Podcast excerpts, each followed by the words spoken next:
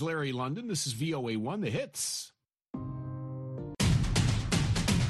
La voz de América presenta.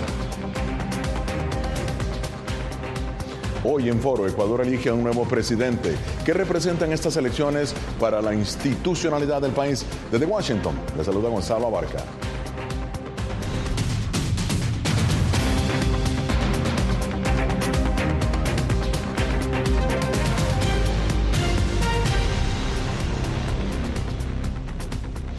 Este domingo los ecuatorianos elegirán a un nuevo presidente que durante año y medio gobernará el país sudamericano.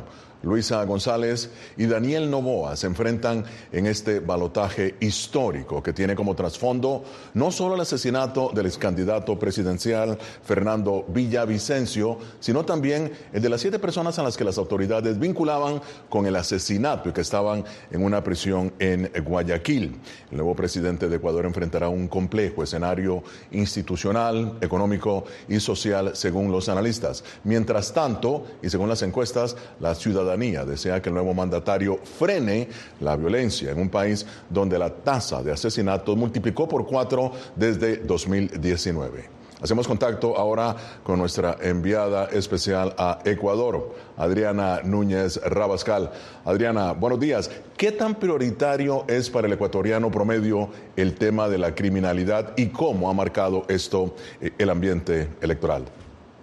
Gonzalo, en Ecuador es una rareza que le preguntes a alguien cuál es su principal problema y que no responda de inmediato, que es la inseguridad, que pasa por asaltos a mano armada a plena luz del día, por también robos de autos, extorsiones a comerciantes y, como último fin, el homicidio. Por ello, algunos, o bueno, los dos candidatos han tenido que hacer su campaña blindados por al menos 20 agentes de la seguridad y que la ciudadanía también viva en zozobra. Esto de la protección a los candidatos se ha hecho justamente para evitar que se repita un hecho como el del ex candidato Fernando Villavicencio. Con agentes encubiertos y militares portando armas de grueso calibre, el Estado ecuatoriano protegió a los aspirantes a la presidencia durante la campaña. Una imagen inusual en anteriores elecciones del país sudamericano que, en un par de años, pasó de ser un lugar pacífico a estar cerca de ingresar al grupo de los tres más violentos de Latinoamérica, según el Observatorio del Crimen Organizado de Ecuador. Por supuesto, la delincuencia es lo más eh, principal para poder uno salir, trabajar eh, tranquilamente, para poder caminar tranquilamente, para que nuestros hijos también puedan estar tranquilos. Incluso en las casas no tenemos tranquilidad, no tenemos, no tenemos seguridad. En los colegios peor. Combatir la violencia y mejorar el acceso al empleo serán las principales tareas del nuevo jefe del Estado, pero tendrá que hacerlo, en opinión de analistas, navegando en un océano de inestabilidad política que podría poner en juego la gobernabilidad es eh, un país que atraviesa una crisis múltiple, una crisis multidimensional, que está caracterizada no solamente por el problema de la violencia, sino también por un problema económico que estamos atravesando ya por cuatro años consecutivos. Una crisis de seguridad pública colosal, como no creo que este país ha tenido nunca. Eh, que tiene que ver con eh, un desate del crimen organizado y de la delincuencia común y de la corrupción y del crimen de cuello blanco y del crimen transnacional, todo junto. El nuevo presidente tendrá un año y medio para atravesar esas aguas, pues su gobierno solo completará el periodo constitucional del saliente Guillermo Lazo, quien disolvió el Congreso y tuvo que convocar a elecciones anticipadas. De esta forma, Ecuador volverá a elegir presidente en 2025. Adriana, ¿qué opinan los analistas acerca de la probabilidad, la probabilidad y capacidad de un gobierno transitorio de cumplir con las reformas que piden los ecuatorianos? Están convencidos los expertos a los que hemos entrevistado en que no van a poder resolver de lleno los problemas o a lo que se comprometieron durante esta campaña y que por el contrario, durante este año y medio estarán haciendo política para poder ser electos en el año 2025, que la oposición se ocupará de hacer oposición para ganar en 2025 y el gobierno de hacer campaña, porque además ninguno va a tener una mayoría absoluta en la Asamblea Nacional que le permita hacer reformas al Estado. Muchísimas gracias, Adriana Núñez Rabascal. Excelente tu trabajo. Desde Quito, Ecuador. Y bien, ahora para, para, analizar el tema me acompaña desde Quito la académica y analista en temas de seguridad Carla Álvarez y también el doctor Javier Rodríguez, analista electoral. Bienvenidos ambos. Carla, empiezo contigo. Institucionalmente, ¿qué representan estas elecciones? Hola, Gonzalo. Buenos días a todos y todas.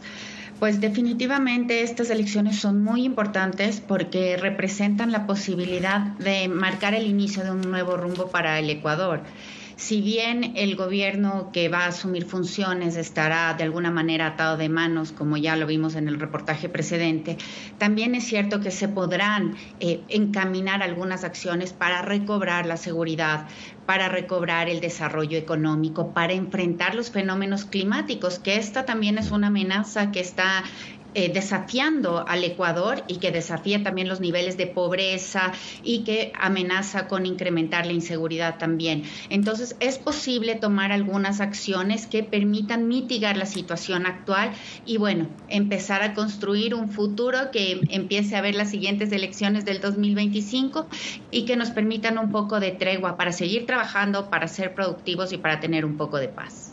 Javier, además de la violencia, como, yo, como ya lo mencionó Carla, Está el tema económico ¿no? y el tema social.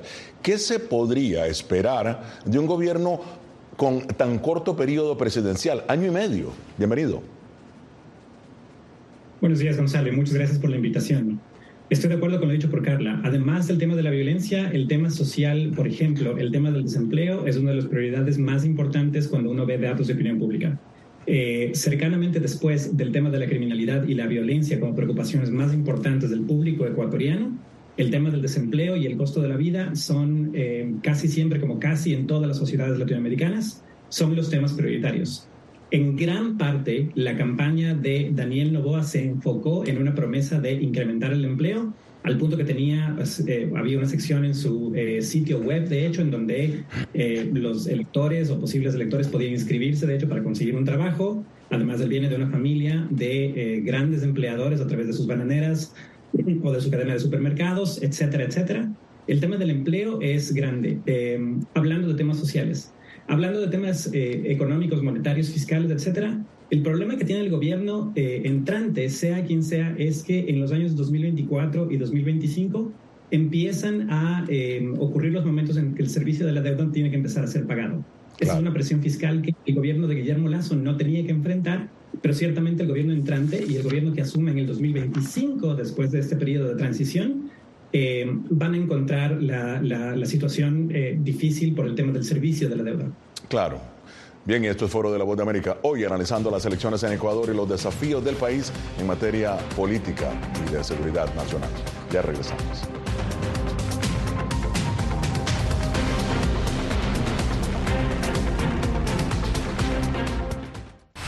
La intolerancia es una característica, no la excepción. Periodismo. La prensa libre importa. Una coproducción de La Voz de América y CDN. No puedo mirar hacia otra parte cuando veo lo que está ante mis ojos. Disponible en vozdeamerica.com. Día a día. Desde la capital de Estados Unidos y donde se producen las noticias que más te impactan. La Voz de América te conecta con El Mundo al Día los hechos más allá de la noticia, para que tomes decisiones bien informadas, en el lenguaje que quieras, donde quieras y como lo prefieras. Conéctate con El Mundo al Día. Hasta la fecha hay 96 periodistas asesinados. Periodismo. La prensa libre importa. Una coproducción de La Voz de América y BTV. El tema que más nos convoca es el tema de la violencia. Disponible en vozdeamerica.com. Soy Belén Mora, periodista de La Voz de América. Como reportera y presentadora tengo la responsabilidad de acercarles las historias que se generan en Washington y que impactan tu entorno cercano. Desde perspectivas diversas en un ambiente informativo en constante evolución que pone a prueba y nos hace poner en la balanza nuestros valores profesionales, te presentamos información veraz, porque en La Voz de América la prensa libre importa. López, periodista de La Voz de América y presentadora del noticiero El Mundo al Día. Informar desde la capital de Estados Unidos es uno de mis mayores logros. Desde Washington, D.C. tengo la oportunidad de llevarles a ustedes las voces que claman por la democracia y los derechos humanos. Transmitir esas expresiones y su diversidad es parte de mi compromiso con ustedes, porque en La Voz de América, la prensa libre importa.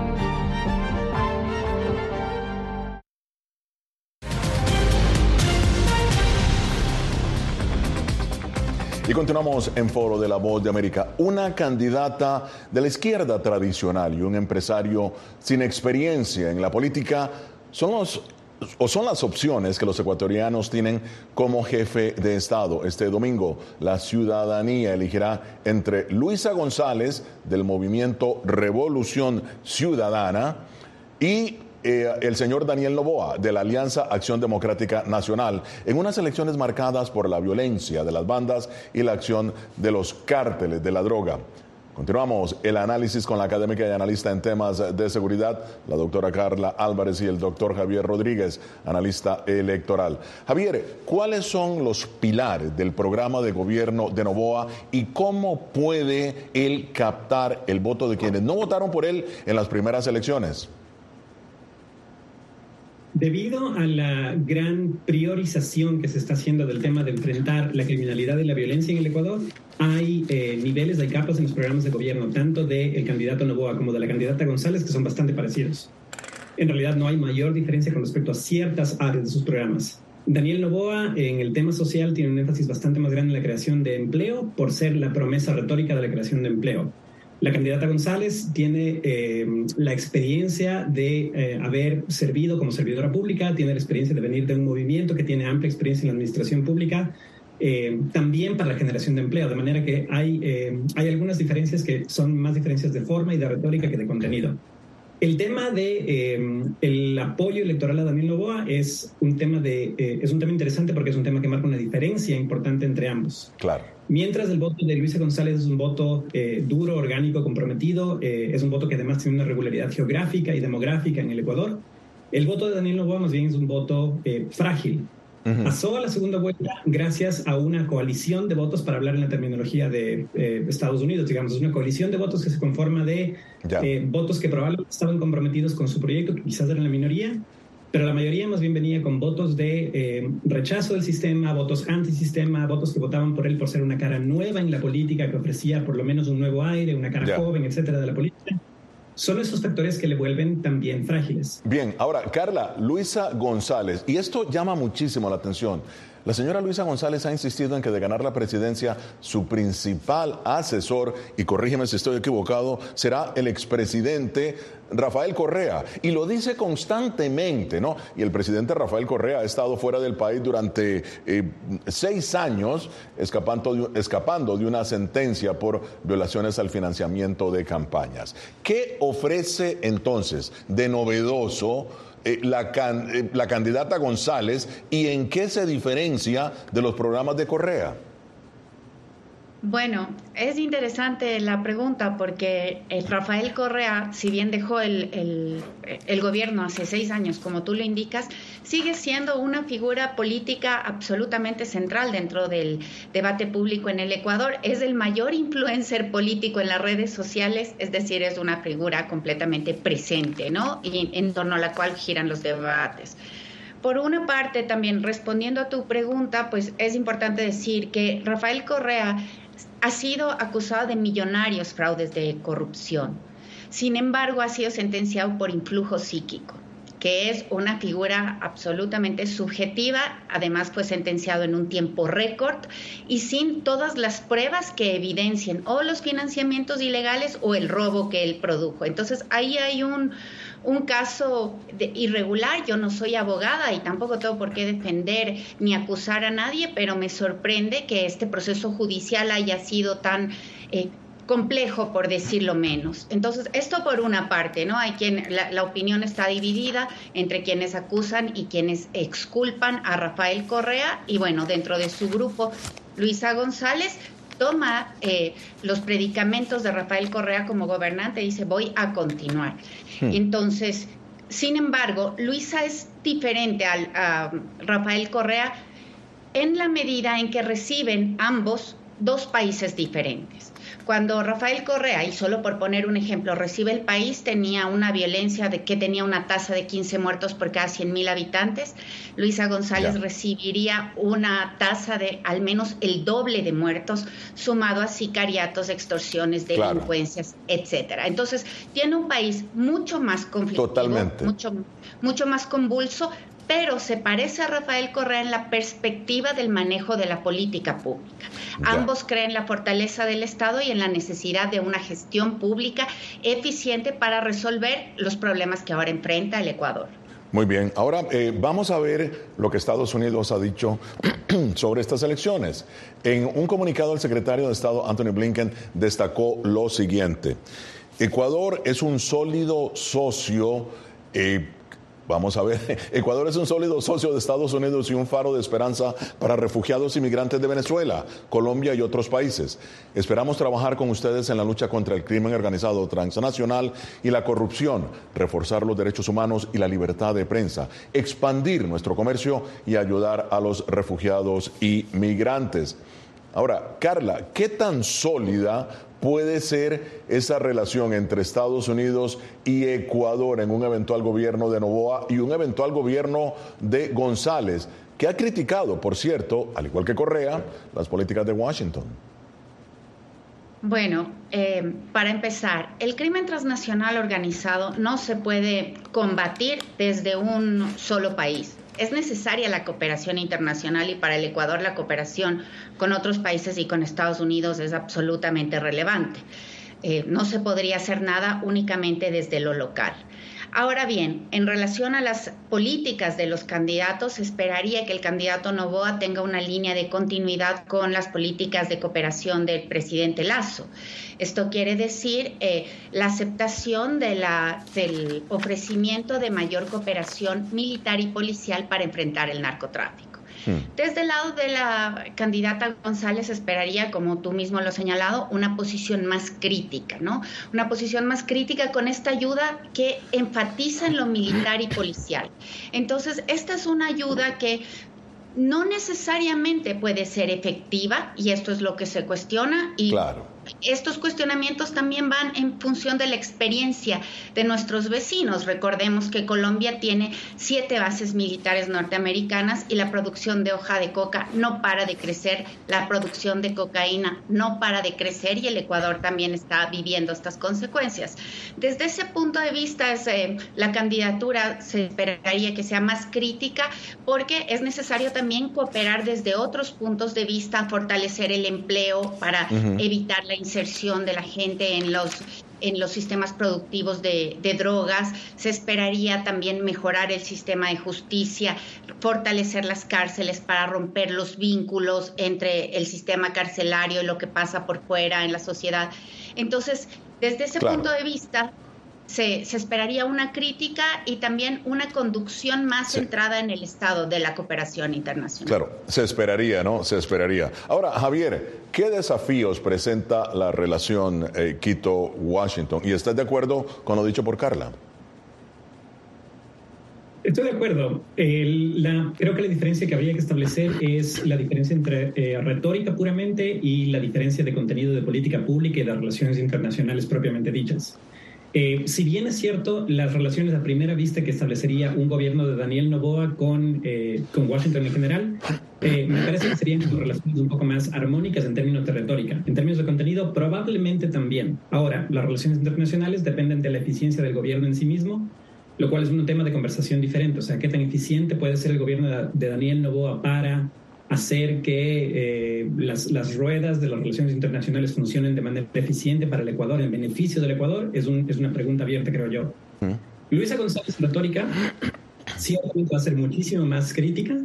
Eh, será, y como ha sido, eh, todos los representantes del movimiento del correísmo serán sin duda mucho más críticos. a propósito de el, del horrendo crimen de el asesinato del candidato Fernando por ejemplo, Claro, el gobierno de Guillermo Lazo, por ejemplo, invitó, solicitó al FBI, a una unidad del FBI, por ejemplo, para, eh, eh les invitó, les solicitó apoyo para eh, apoyar la investigación, ¿no? Claro. Eh, forma como ese episodio en particular se ha desarrollado. Ha habido voces como muy críticas de la participación del FBI. Muy bien. Eh, al momento de asumir el gobierno, igual queda una pregunta abierta porque, como Carla bien señalaba, el tema del crimen transnacional organizado es, es un problema geopolítico nacional que eh, obliga, creo yo, a cualquier gobierno de cualquier cariz ideológico de todas maneras a establecer relaciones de cooperación. Muy bien, muy bien. Esto es Foro de la Voz de América. Síguenos en nuestras redes sociales, Facebook, Instagram, YouTube y X. Somos Voz de América, una fuente de información confiable. Ya regresamos.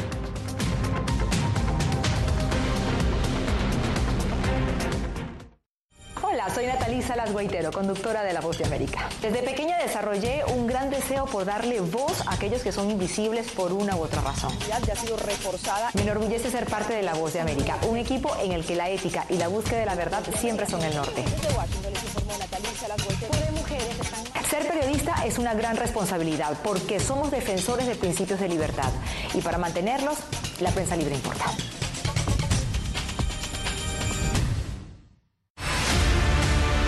No concibo una democracia sin, sin periodistas. El libreto manda a un conflicto constante con la prensa independiente, con los medios de comunicación. Periodismo, la prensa libre importa, una coproducción de La Voz de América con nuestras afiliadas en la región.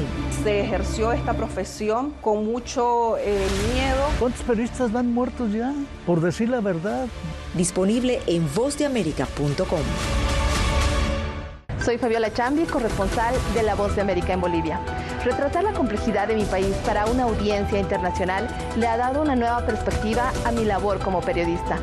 Desde esa mirada descubro en el día a día que el trabajo que realizo en La Voz de América me ha permitido dar vida a los valores del periodismo profesional, aquel que les informa a ustedes, nuestras audiencias, con balance, precisión y profundidad. Porque en La Voz de América, la prensa libre importa.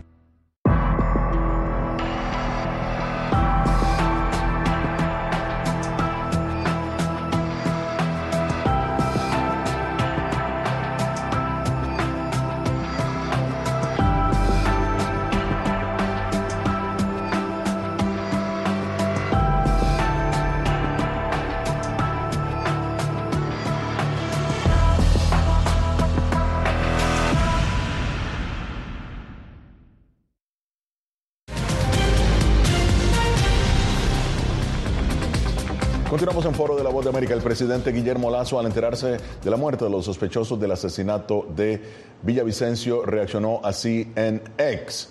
Esto fue lo que dijo. Ni complicidad ni encubrimiento. Aquí se conocerá la verdad. Por su parte, Daniel Loboa expresó en un comunicado. ¿Cómo pudimos permitir el empoderamiento de la violencia que tiene sumido al país entero en el terror y la incertidumbre? Y por su parte, Luisa González expresó lo siguiente. Hay estrategias de terror que intentan imponer a la ciudadanía. Basta ya. Bien, la pregunta es, Carla, ¿qué representa para el sistema de justicia de Ecuador el asesinato de los siete sospechosos de la muerte de Villavicencio? El asesinato de los sospechosos de la muerte de Villavicencio representa o es una muestra más de la debilidad institucional del Estado ecuatoriano y del gobierno también. Recordemos que estos sospechosos estaban apresados, estaban en la penitenciaría del litoral bajo custodia policial y protección del gobierno. Estas personas fueron muertas, encarceladas por sin que nadie se dé cuenta sin que haya todavía ningún responsable por la muerte de estas personas y sin que hayan tenido la protección necesaria para que sigan con vida. Esto nos demuestra que ni el sistema carcelario, ni el sistema policial, ni el sistema de justicia están actuando como deberían o tienen la contundencia para proteger a estos informantes que eran claves para determinar quiénes fueron los actores intelectuales, quiénes buscaron y qué buscaron con el asesinato de Villavicencio.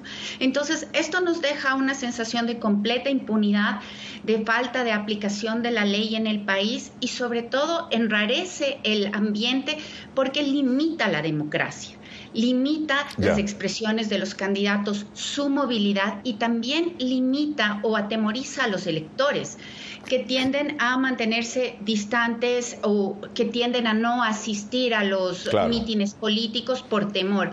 Todo esto nos deja esta, esta situación que está por, de, por demás decirlo muy oscura todavía. Ciertamente, Carla y Javier, eh, eh, América Latina, el continente entero, eh, prácticamente fue conmovido por la muerte de estos siete sospechosos. Pero ahora, Javier, y rápidamente, en este contexto, ¿cuál es el legado político del presidente Guillermo Lazo, en tu opinión?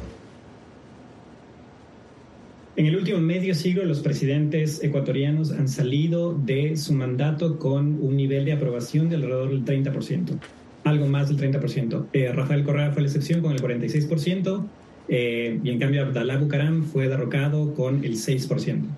Guillermo Lazo está por debajo del 10%. Es uno de los presidentes peor valorados en términos de favorabilidad de la opinión pública. En términos de ejecución presupuestaria, para fijarnos solamente en números duros, al último informe de medio año de este año del Ministerio de Economía, el gobierno ecuatoriano ha eh, gastado menos del 30%, ha ejecutado, perdón, menos del 30% en promedio de todas las dependencias estatales de todas las áreas. Uno de los rubros donde menos presupuesto se ha ejecutado es el Ministerio del Interior, precisamente encargado de la seguridad, por mm. ejemplo. Eh, el Ministerio de Salud, el Ministerio de Educación, el Ministerio de Obra Pública, por ejemplo, son de los ministerios que menos han gastado. De manera que es un gobierno que sale con muy poca favorabilidad como, eh, para el presidente como individuo, es un gobierno que eh, ha fallado, digamos, en la ejecución de, su obra, de la gestión pública en general, y es un gobierno que tristemente le deja al Ecuador con un saldo de alrededor de 26 o 27 homicidios por cada 100.000 habitantes. Hacemos una pausa. Esto es Foro de la Voz de América.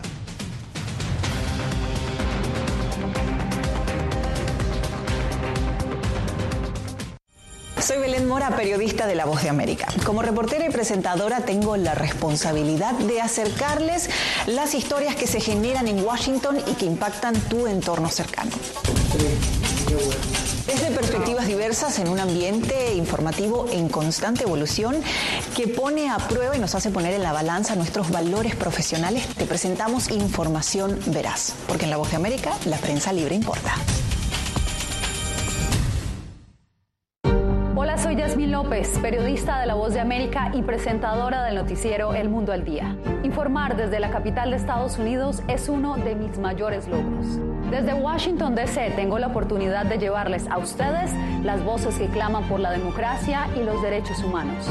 Transmitir esas expresiones y su diversidad es parte de mi compromiso con ustedes, porque en La Voz de América la prensa libre importa. Poder ser la voz de la denuncia de tantas personas que sienten fuertemente vulnerados sus derechos. Una de las, de las patas que sostiene la democracia debe ser la libertad de prensa. Periodismo, la prensa libre importa, una coproducción de La Voz de América con nuestras afiliadas en la región. ¿Cómo garantizar que las voces lleguen a quien tienen que llegar? Impunidad, indolencia de la justicia son nuestros principales enemigos. Disponible en vozdeamerica.com. desde la capital de Estados Unidos y donde se producen las noticias que más te impactan. La voz de América te conecta con El Mundo al Día. Los hechos más allá de la noticia, para que tomes decisiones bien informadas, en el lenguaje que quieras, donde quieras y como lo prefieras. Conéctate con El Mundo al Día.